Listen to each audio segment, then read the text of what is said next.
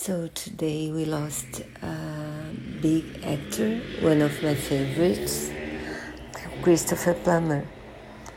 He played Captain Von Trapp in The Sound of Music, but his Julie Andrews was so charming, wonderful in that film that I didn't I think he was at her level at the time.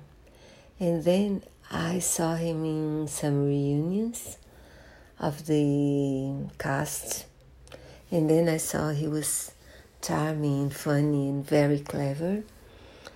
And I saw him uh, in some time, somewhere in time, for example, and I was not very moved for his performance. But then I saw, remember, where he plays. He has a friend, and they both live in a retirement home. And his um, friend is handicapped, so he's not able to move around very much. And he sends Christopher Plummer uh, all over the country looking for a Nazi uh, criminal and he because Christopher Plummer has Alzheimer, his friend keeps um, telling him what to do, where to go, who to meet.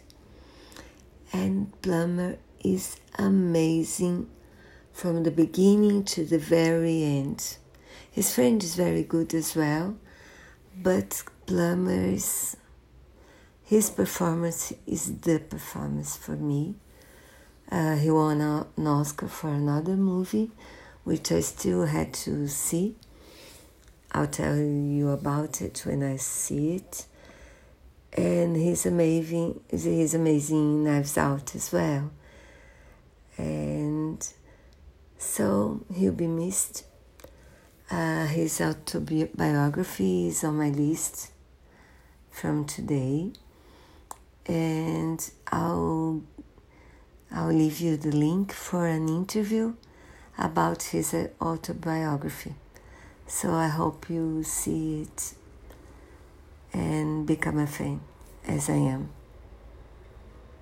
You'll be missed.